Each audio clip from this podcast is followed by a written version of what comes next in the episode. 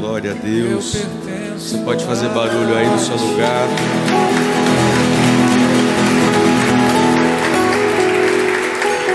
Glória a Deus. Graça e paz, igreja. Bom dia para todos, para todas.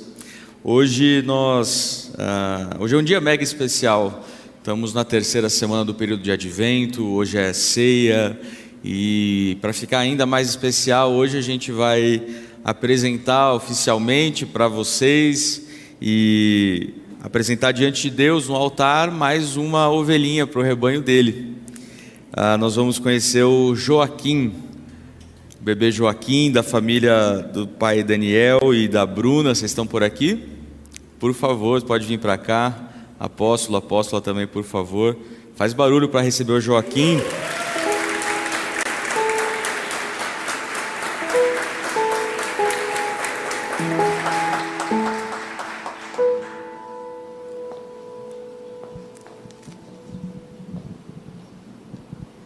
Glória a Deus. Opa, deixa eu tirar aqui a máscara. Graça e paz, igreja.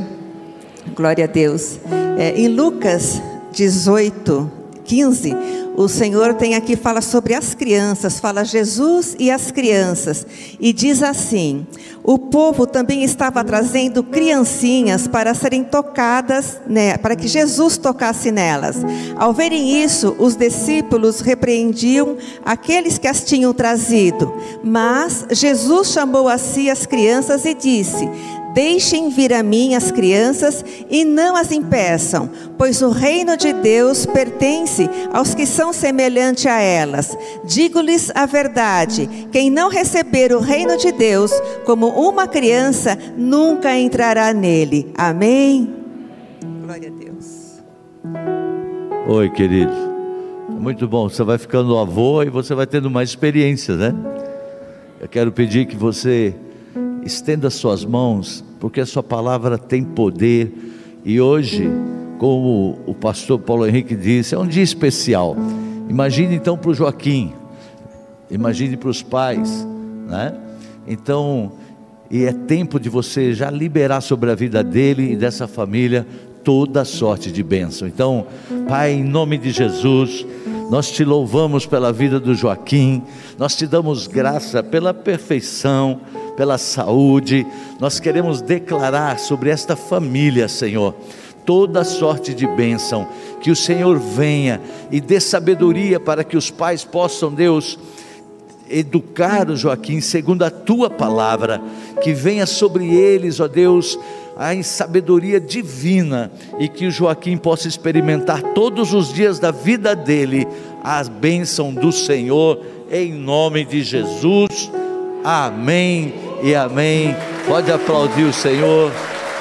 Glória a Deus. Muito fofo. Glória a Deus. Você ganhou um presente, Joaquim. Presente, meu. Olha, é a sua Bíblia. E, e já, olha aí, ó. Acho que é o primeiro certificado, diploma dele, não é? Então, Senhor, que seja o primeiro de muitos e muitos. Amém? Que Deus abençoe vocês, viu? Deus abençoe. Obrigado, gente. Mais uma vez, aplauda o Senhor.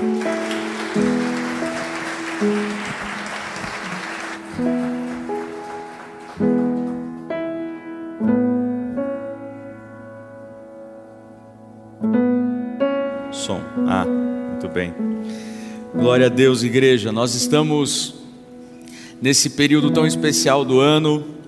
Estamos na terceira semana do, desse período do advento, que nós passamos a, a estar um pouco mais perto, um pouco a estudar um pouco mais sobre isso, refletir um pouco mais sobre isso. Faz pouco tempo, fazem alguns anos, porque ah, esse foi o maior acontecimento da humanidade. Jesus veio ao mundo. Esse foi o maior acontecimento de toda a história. Não foi o tricampeonato agora, não foi. Foi Jesus vindo à terra, o Verbo se fez carne e ele habitou entre nós. O plano redentivo de Deus para restaurar o caminho, para que nós nos achegássemos ao Pai. Esse plano foi colocado em movimento no dia em que Jesus nasceu. A derrota eterna de Satanás, seus demônios, da maldade, a derrota final começou no dia daquele primeiro choro do nosso único e suficiente Salvador. É por isso que nós celebramos e devemos celebrar o Natal, recolocando no centro da história quem é o centro do universo: Jesus, o Filho de Deus. É por isso que essa época é tão especial para nós cristãos, é esse tempo magnífico de relembrar de que nós estamos hoje caminhando com passos, graças a Deus, firmes em cima de um caminho que foi pavimentado pelo nosso Senhor e Salvador as mazelas do mundo, as dores, as, as ansiedades, tudo isso começou o seu fim, o prazo de validade começou. E todas essas dores e essas ansiedades e essas dúvidas, todas elas um dia chegarão ao seu fim, quando vier o que é perfeito. Tudo que é imperfeito deixará de existir. Posso ouvir amém? Glória a Deus por isso. E para nós, não é simplesmente a gente relembrar o, o o fato histórico do nascimento de Jesus, não é só a gente relembrar e cantar as canções que nós cantamos e, e ter todo esse clima visualmente, os, os cheiros, as comidas boas dessa estação. Não, para nós cristãos, não é só relembrar como se um dia Jesus nasceu e ponto final. Não, nós estamos relembrando de que o Salvador veio e de que desses dois mil, quatro mil, quantos mil anos você quiser, ele continua operando poderosamente no nosso nosso meio. Vidas estão sendo salvas, vidas estão sendo libertas, famílias estão sendo restauradas, os perdidos, os pecadores estão voltando para a casa do seu Pai. Deus continua trabalhando. E é por isso que nós celebramos esse tempo. Para nós não é só uma data, um quadro, um pintado numa parede, uma fotografia antiga. Deus, ele é vivo e ele está entre nós. E ele continua fazendo coisas maravilhosas. Posso ouvir amém? O primeiro Natal, o primeiro Natal não foi tão bonito quanto esses que a gente agora a gente consegue celebrar. O primeiro Natal não foi um tempo tão especial, tão belo. O primeiro Natal, principalmente para as pessoas que estavam ali muito próximas do nascimento de Jesus, o primeiro Natal foi uma estação, na verdade, bem traumática. O primeiro Natal foi um tempo muito difícil, havia um decreto real para que os, os bebês recém-nascidos, todos eles fossem mortos. Então, o primeiro Natal foi uma época muito difícil. E principalmente para as pessoas próximas, principalmente para dois personagens que hoje eu gostaria de falar um pouco mais sobre eles e a perspectiva deles. Mas principalmente para esses dois personagens, José e Maria, os pais, se a gente pode dizer assim, os pais de Jesus aqui na terra. Quero convidar você a abrir a sua Bíblia, primeiro livro do Novo Testamento, Mateus, capítulo 1.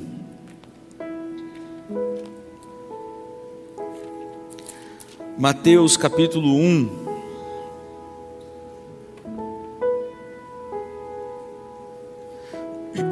Nós vamos ler do versículo 18 ao versículo 20.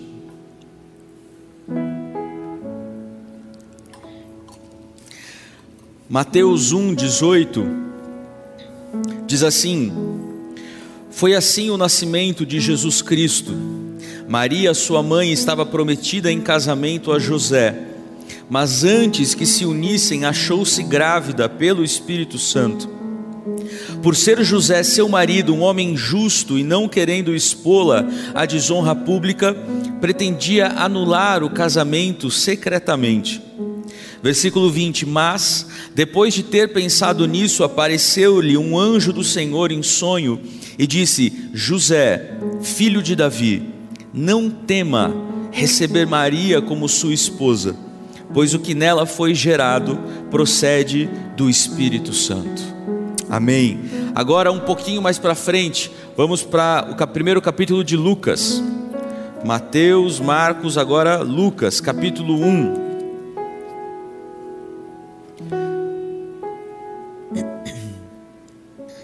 Lucas capítulo 1, versículo 26, diz assim: No sexto mês, Deus enviou o anjo Gabriel a Nazaré, cidade da Galileia, a uma virgem prometida em casamento a certo homem chamado José, descendente de Davi. O nome da virgem era Maria. O anjo, aproximando-se dela, disse: Alegre-se, agraciada, o Senhor está com você. Versículo 29, presta atenção aí. Maria ficou perturbada com essas palavras, pensando no que poderia significar essa saudação. Mas o anjo lhe disse: Não tenha medo, Maria, você foi agraciada por Deus. Amém. Igreja, a realidade que nós vemos aqui nessa passagem é que muitas vezes os presentes que Deus ele escolhe nos dar, esses presentes eles ah, causam alegria depois de um certo tempo. Os presentes que Deus nos dá, as dádivas que Deus nos dá, as bênçãos que Deus nos dá, muitas vezes elas causam um sentimento de realização, de paz, de alegria, depois que algumas outras coisas acontecem primeiro. Antes de causar alegria, por exemplo, aqui como nós vemos na perspectiva de José, que ouvindo, a, a, vendo aliás a notícia de que Maria estava grávida, ele encheu o seu coração de temor, encheu a sua mente de preocupação, porque naquele tempo, uma cultura muito diferente da nossa, com, com, com construções sociais muito rígidas, as coisas muito, muito certinhas. Aquele tempo, um homem é, perceber que a sua prometida esposa engravidou antes do casamento era algo terrível, era algo extremamente, extremamente é, uma marca desonrosa. José, a Bíblia diz que ele era um homem justo, então eh, por que, que ele tem, ia tentar anular o casamento de forma secreta? Porque ele sabia que se Maria fosse exposta, se a sociedade daquela época descobrisse que Maria, uma jovem mulher, engravidara antes do casamento, as punições para Maria seriam severas punições de morte. Então José tenta anular secretamente. Agora se coloca no, na posição de José. Se coloca, pensa o tanto de angústia que veio sobre o coração dele com a notícia de que Maria estava grávida. Pensa o tanto de preocupação que passou na cabeça dele. Eu vou anular o casamento, mas eu amo Maria, eu quero estar junto com ela. Mas não vai dar para a gente ficar desse jeito, porque ela vai correr risco. Eu não sou o pai, eu não sei quem é o filho. E agora? O que, que vai acontecer?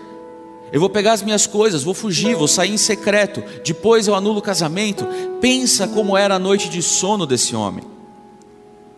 Mas o fato é que José tinha acabado de receber um presente da parte de Deus. O presente era que Deus havia agora confiado nele e em Maria para educar, criar aquele que viria a ser o Salvador do mundo. Sabe, a gente poderia pensar que uh, José poderia encher o seu coração de entusiasmo. Pensa, uh, antes de casar, você tem a, a, sua cabeça preenchida por um milhão de dúvidas, incertezas, inseguranças. Poxa vida, eu vou confiar minha vida a alguém, eu vou, eu vou, eu vou confiar o meu coração a alguém. Mas e aí? Ai meu Deus. Só que José agora, por exemplo, depois dessa visitação de Deus no seu sonho, ouvindo de que Maria tinha sido escolhida e que, e que aquilo que havia sido gerado nela veio da parte de Deus, José poderia dizer assim: puxa, Maria, Maria é, é mulher porreta demais. Maria é mulher virtuosa demais. Maria é uma mulher incrível. Veja, Deus escolheu Maria. Deus confiou em Maria para essa missão. Puxa, todos os meus anseios, de um, de um futuro marido, agora eu não preciso ter mais esses anseios, porque Maria vale a pena. Eu posso confiar em Maria. Se Deus confia em Maria, que dirá eu? Se Deus confia o seu único filho para ser gerado em Maria, poxa, eu posso descansar minha vida inteira. Essa é a mulher que eu escolhi. Eu sou abençoado demais. Eu sou um homem sortudo demais. Essa poderia ter sido uma, uma, uma, uma reação de José, mas a gente lê que de fato não foi.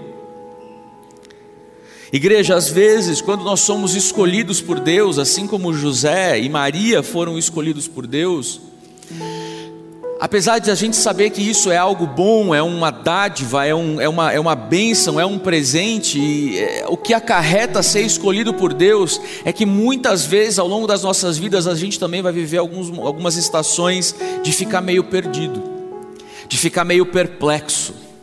Das vezes a gente olhar e falar assim, eu começo a perceber que eu, parece que minha vida está fora de controle. Parece que as coisas estão acontecendo, na verdade estão fora das minhas mãos, e é bem assim mesmo. Quantas histórias a gente já não ouviu de pessoas que contam que assim que passaram a, a, confiar em Deus, assim que passaram a entregar a sua vida a Deus, parece que começaram a andar no estreito. Já ouviu essa expressão? Andar no estreito? É uma expressão crente antiga essa. E é justamente isso. Parece que quando às vezes a gente se engaja com Deus, que a gente escolhe responder ao chamado dele, à confiança, a, a, aquilo, a, aos planos dele para as nossas vidas, parece que a gente às vezes entra em estações difíceis. Isso é só comigo ou já aconteceu com você também? Amém. Nós não vemos José celebrando, nós não vemos José, ah, sabe, é, hoje, hoje ainda é assim, naquela época era muito mais. Ao saber que você vai ser pai, a, a, naquela cultura, acontecem festas, acontecem, é, acontecem expressões claras de alegria. Nós não vemos José reagindo dessa maneira, nós vemos um homem extremamente preocupado, ansioso. Igreja, a primeira coisa que eu quero que você saia daqui lembrando é que quando Deus nos dá um presente, muitas vezes nós vamos ficar muito preocupados logo antes de ficarmos extremamente alegres. Posso ouvir amém? Quando Deus nos confia uma dádiva, quando Deus nos confia um dom, quando Deus nos confia uma graça, quando Deus nos dá algo de extremo valor, a primeira reação muitas vezes que acontece nas nossas vidas é um certo desconforto. Parece que as coisas, as coisas estão desconfortáveis, essa é a palavra. Mas esse é o sentimento que antecede a uma alegria genuína e verdadeira e duradoura e permanente e eterna. As bênçãos que Deus, Deus traz para nós, elas não têm data de validade para acabar. A alegria que Deus traz às nossas vidas, a traça não corrói, o homem não rouba, o inimigo não toca, são alegrias que duram perpetuamente até o fim da vida. O nosso sentimento antes não se compara com o sentimento que vem depois. A preocupação que José experimentou antes não se compara com a alegria que ele viveu depois. Para Maria não foi diferente. Pensa você ser uma mulher hoje já é extremamente desafiador, mas ser uma mulher naquela época. E aí você ser uma mulher em uma sociedade muito, muito machista. E aí você ser mulher, viver nessa sociedade e você engravidar antes do casamento. Acrescenta isso você dizer que engravidou ainda por obra miraculosa do Espírito Santo de Deus. Aí você acrescenta nisso, você mulher, isso tem que explicar para o seu futuro marido de que você está grávida antes do casamento e que foi obra do Espírito Santo de Deus. Pensa o desconforto que Maria agora estava passando pensa o turbilhão de emoções e preocupações que agora ela experimentava. A Bíblia diz que Maria ficou preocupada com essas palavras, pensando no que poderia significar essa saudação. Porque, igreja, e isso tem tudo a ver com o Natal, a gente só sabe de fato o que está dentro daquele embrulho de presente quando a gente desembrulha ele, sim ou não? Eu até lembrei quantas vezes Você deve ter experimentado por isso também, quando você era criança e você via um embrulho com o seu nome e você imaginava que eram todos os brinquedos mais legais da face da terra. E aí quando você desembrulhava, o que que tinha? Roupa. Um par de meia. Porque usa muito. Meu Deus. É basicamente isso. A gente só sabe de fato que presente é esse que está diante de nós quando a gente desembrulha ele. Quando o embrulho sai, a gente vê de fato o que é que estava ali diante de nós o tempo todo. Sabe, talvez para nós cristãos, não seja tanto a questão do presente em si, porque a gente está falando aqui de presentes que vêm da parte de Deus. E eu creio que você confia plenamente no seu Deus, sim ou não? Amém. Então a questão não é a gente confiar na qualidade do presente, não é a gente confiar no que é o presente, não é a gente confiar no que vem por ali. A questão para nós então fica muito claro que tem mais a ver com o embrulho que vem essa história, o contexto que vem essas bênçãos de Deus para nós, a maneira como essas coisas chegam para a gente. Essa questão para a gente é o que traz um certo desconforto, uma certa ansiedade. E muitas vezes Deus ele embrulha os presentes mais incríveis da parte dele com embrulhos que trazem desconforto para as nossas vidas, preocupação para as nossas casas. Um embrulho que faz a gente ser esticado, que faz a gente chorar, que faz a gente parece que se curvar diante dele sem força. Mas o fato é que esse é o embrulho, mas lá dentro existe uma bênção que não tem valor para você. As maiores dádivas de Deus, igreja, normalmente vêm meio que camufladas, camufladas meio que numa certa variedade de desconfortos e dores. Olha a história de Maria, olha a história de José, o casal que Deus escolheu para receber, para serem pais de Jesus. Se foi assim com eles, que dirá conosco? Que dirá de nós? Igreja, grandes presentes vindos de Deus, eles podem sim virem, virem embrulhados nas circunstâncias mais adversas. Deixa eu dizer algo para você. Deus pode trazer um grande presente para a sua vida, embrulhado através de uma demissão de um trabalho. Deus pode estar por trás de um capítulo que talvez na aparência seja ruim, mas Deus pode fazer esse capítulo se transformar na maior bênção da sua vida. Deus pode trazer uma bênção gigantesca embrulhada em uma falência financeira. Deus pode trazer uma bênção gigantesca embrulhada em um chefe muito perturbado. Deus pode trazer uma bênção gigantesca embrulhado em situações adversas. Deus faz dessa maneira. Deus fez com Maria, Deus fez com José, Deus faz conosco. O que eu estou querendo te dizer é que a sua vida ela pertence a Deus. E se sua vida pertence a Deus, nenhum desconforto que eu e você passamos pode ir contra a vontade de Deus para as nossas vidas. O que, que isso quer dizer? Que tudo aquilo que nós passamos, cada desconforto, cumpre um propósito um propósito de Deus, um propósito de Deus para o nosso bem. Eu tenho planos de bem para vocês e não de mal, para dar a vocês um futuro que vocês nem imaginam.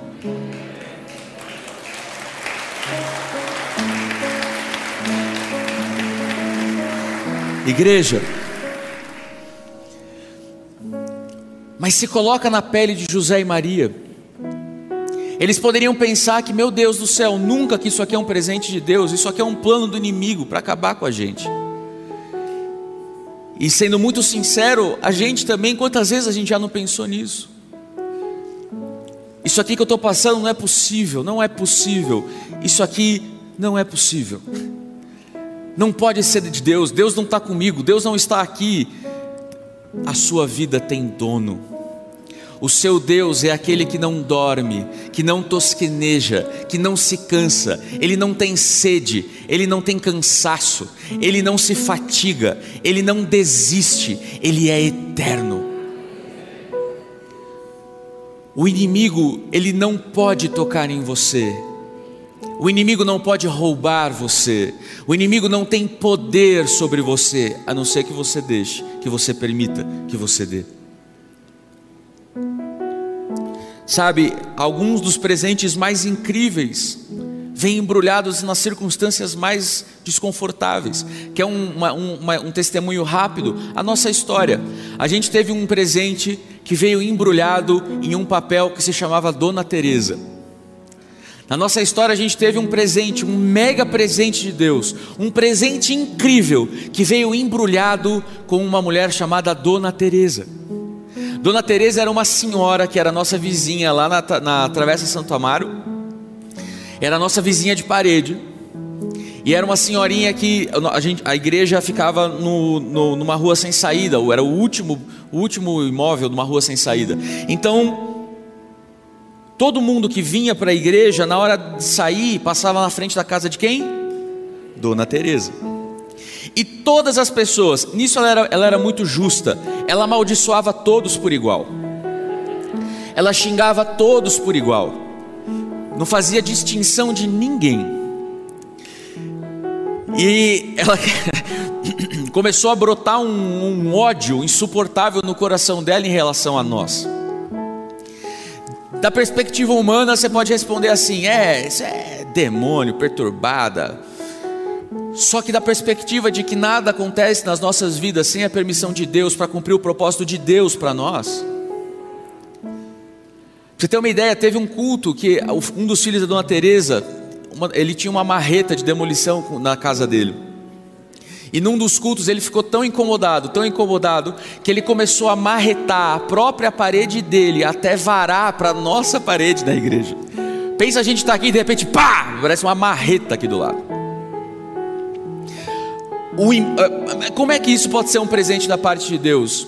O presente da parte de Deus foi que a partir desse capítulo a gente começou a ser movido para sair de uma zona de conforto e ir atrás de orar, jejuar, fazer atos proféticos pela cidade, chorar diante de Deus de que a gente precisava de um lugar para cultuar Ele. E Deus quando a, a, gente abriu o laço desse embrulho e tirou o papel com a, com a cara da Dona Teresa por todos os lados, quando a gente abriu essa caixa, sabe o, presente que estava lá dentro?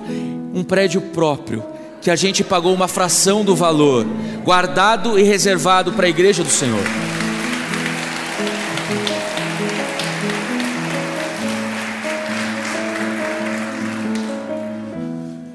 Até o momento em que a gente abre a caixa do presente para ver o que está lá dentro, tudo que a gente pode ser consumido é por um sentimento de muito medo, de muita ansiedade, de uma vontade terrível de esmurrar uma, uma velhinha. Estou brincando. Eu falo por mim. a primeira coisa que Deus, no sonho, disse para José: Não temas não temas. A primeira coisa que Deus está falando para você hoje, não tema. Não tema. Por que não tema? Porque o medo, o medo é algo invisível, só que é algo invisível capaz de paralisar a nossa vida. Medo é capaz de paralisar a nossa fé, o medo é capaz de paralisar, de limitar a nossa perspectiva. O medo ele faz a gente é, se sentir intimidado. E intimidados a gente não avança, intimidado a gente não cresce, intimidado a gente não se arrisca, intimidado a gente fica acuado num canto, preso, morto. O medo é tão forte, a intimidação dele é tão forte que ele é capaz de fazer a gente até abrir mão prematuramente de algo que Deus está gerando em nós. Lembra de José? José, a primeira coisa que Deus disse para ele: não tema, porque o plano de José já era abandonar aquele capítulo da vida dele.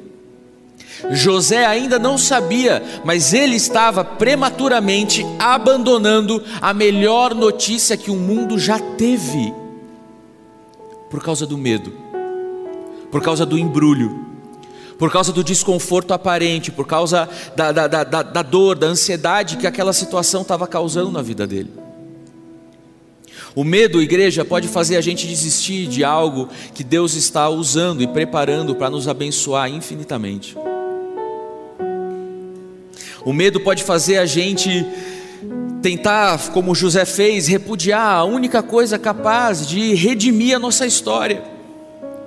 Fala para você mesmo assim: eu preciso ter cuidado para não permitir que o medo roube as bênçãos de Deus para minha vida. Medo. Medo da vida, medo de novos empregos, medo de começar um casamento, medo de ter filhos, medo de um de um chefe, medo de um obstáculo, medo de novos inimigos, medo de novos territórios, medos, medos, medos, medos. Igreja, Deus ele embrulha os seus maiores presentes em circunstâncias desafiadoras. Eu sei que nós, a gente tem essa cultura, a gente está extremamente acostumado. É, quando você fala presente, você não imagina um embrulho assustador. Quando você fala presente, você não imagina um embrulho desconfortável, algo que na verdade te faça ficar ressabiado. Quando a gente fala presente, a gente imagina um embrulho belo, brilhante, um papel laminado sensacional. Mas Deus não opera dessa maneira. Quem tenta vender o conteúdo pela aparência é o diabo, não é Deus. Foi o diabo que disse para Jesus: "Não, olha só, você é filho de Deus, se você se você dobrar o joelhinho, eu te faço rei dos reis. Eu te faço a pessoa mais poderosa da face da terra." O embrulho era lindo, mas por dentro pão bolorento. O embrulho era atraente aos olhos, aos ouvidos, ao sentimento humano, mas por dentro não havia nada, era um presente vazio, tipo esses de vitrine de loja na época de Natal.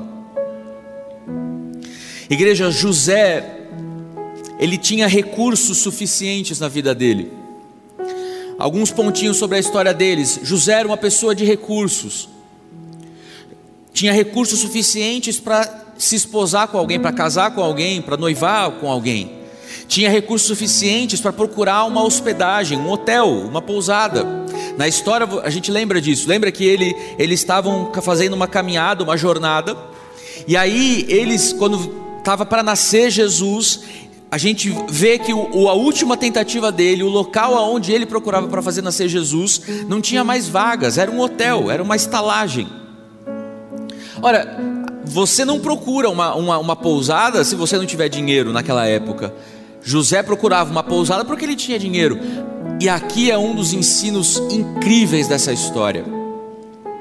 Nessa passagem, a gente aprende que, mesmo tendo dinheiro,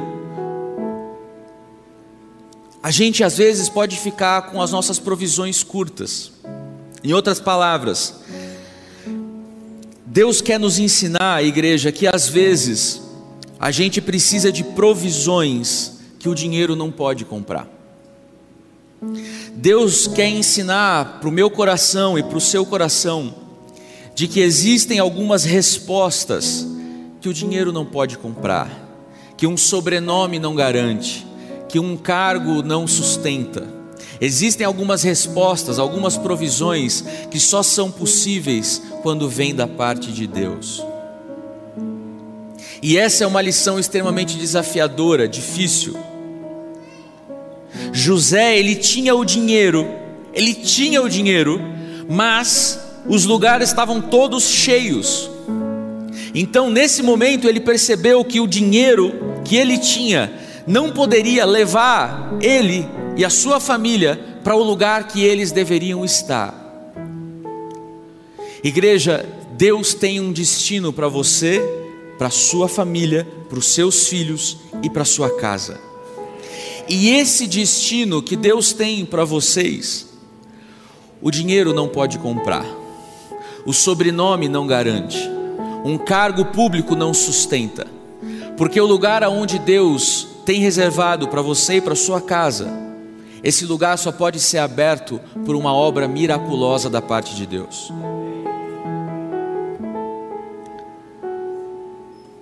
Algumas coisas, igreja, o nosso dinheiro não compra.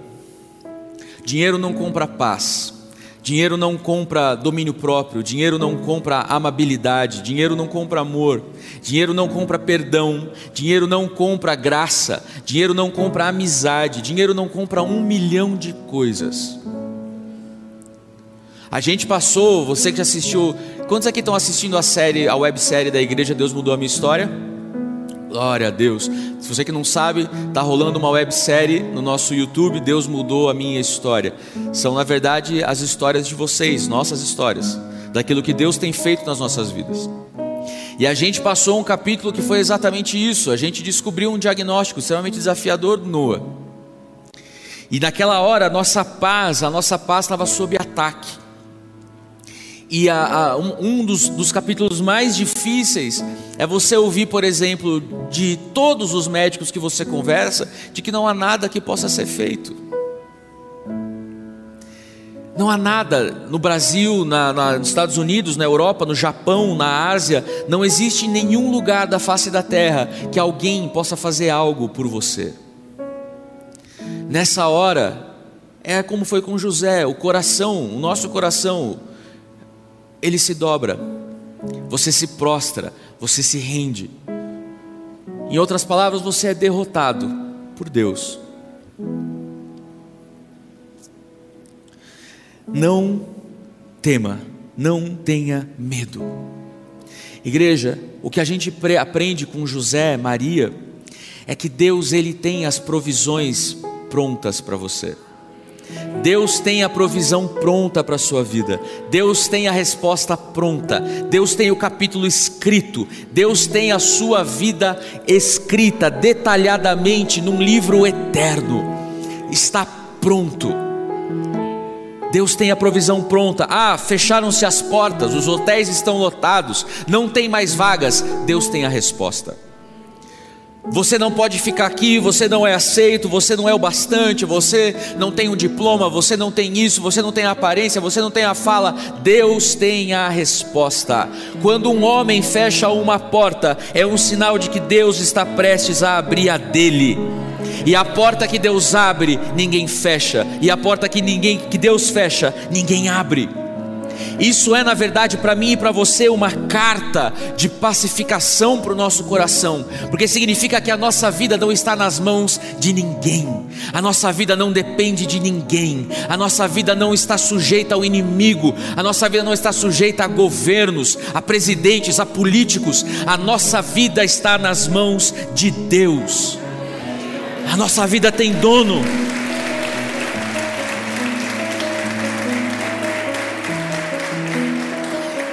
O que a gente aprende com José, com Maria, é que Deus é Ele, é Ele, Ele abrirá a porta certa, no momento certo, na hora certa. Apocalipse diz que Ele, Deus, é, é, Ele coloca uma porta aberta diante de nós, Ele estabelece, essa é uma palavra absoluta, Ele estabelece, Ele coloca, Ele determina, Ele firma, é inabalável, é inegociável, é irremediável, é invencível. Deus ele é eterno, a sua palavra permanece por todas as gerações. Se ele coloca uma porta diante de nós, quem é capaz de tirar essa porta das nossas vidas? Tem uma frase que eu gosto muito, é, parece frase de, de caminhoneiro, de caminhão, fase de tatuagem, não sei, mas é boa. Diz assim: quando é Deus quem orienta, é Ele quem sustenta. Quando é Deus quem orienta os seus passos, é Ele quem se encarrega de sustentar a sua jornada. Quando você vive a sua vida dia após dia, tete a tete com Deus, é, não, não dando asas demais para a sua vontade própria, para o seu ego próprio, para sua, suas vontades, mas se submetendo aos princípios, à palavra, aquilo que o pastor Gu, é, todo mundo que, que fala sobre finanças aqui fala. Sim, Deus nos confia grandes coisas, mas será que o primeiro sentimento que chega no nosso coração, quando a gente recebe o nosso salário, será que o primeiro sentimento é: Senhor, não é meu, Pai, é seu. Eu tenho uma lista de coisas que Deus sabe as listas que nós faz no, no site da americanas.com. Deus sabe as listas, o Senhor sabe as listas, mas que não seja feita a minha vontade das listas da Americanas, mas o que é a sua vontade para a minha vida, Deus? porque eu quero caminhar pelo caminho das pedras que o Senhor tem aberto para mim. Quando é o Senhor quem orienta, é o Senhor quem sustenta. É isso que eu quero para mim, é isso que eu quero para os meus filhos.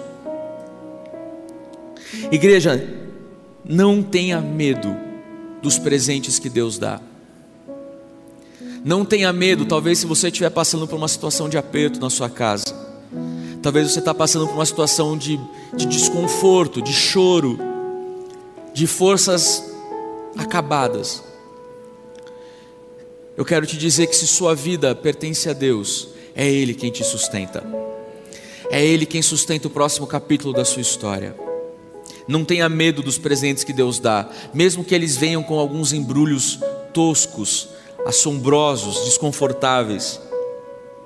Todas as vezes que Deus ele pega algo santo e coloca no meio de algo tão comum, é porque Deus está tramando algo. Deus fez com que o Salvador da humanidade nascesse no meio de um estábulo. Deus ele tem um senso de humor e um senso criativo gigantesco. Todas as vezes que Deus pega algo eterno, algo poderoso e coloca no meio de coisas comuns, corriqueiras, como um estábulo era naquela época, é porque Deus tem um plano em ação. Sabe qual é outro, outro exemplo disso? Deus escolheu fazer morada em você e você é feito de carne e osso, coisa comum. Isso só pode dizer uma coisa: que Deus tem um plano em ação na sua vida. Tem algo sobrenatural acontecendo na sua vida.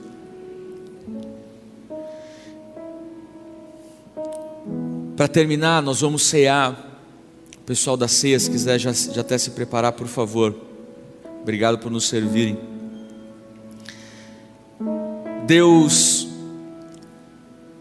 consegue falar com José do momento que José dormia.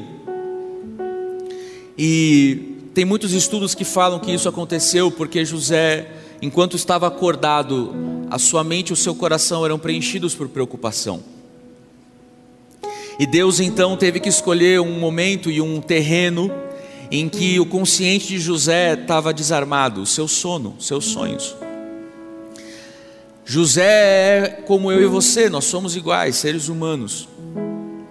E hoje talvez você esteja como José, com o seu coração sendo preenchido por todo tipo de preocupação. Mas a mensagem é a mesma.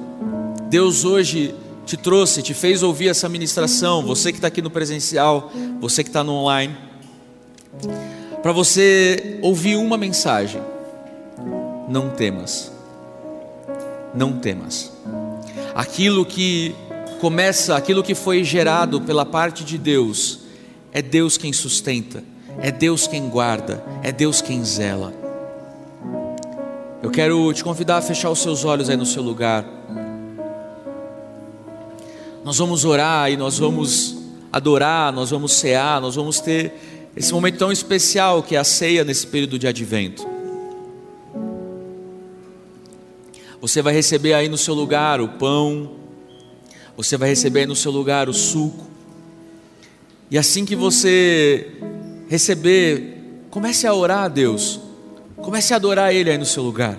Obrigado, Cadu.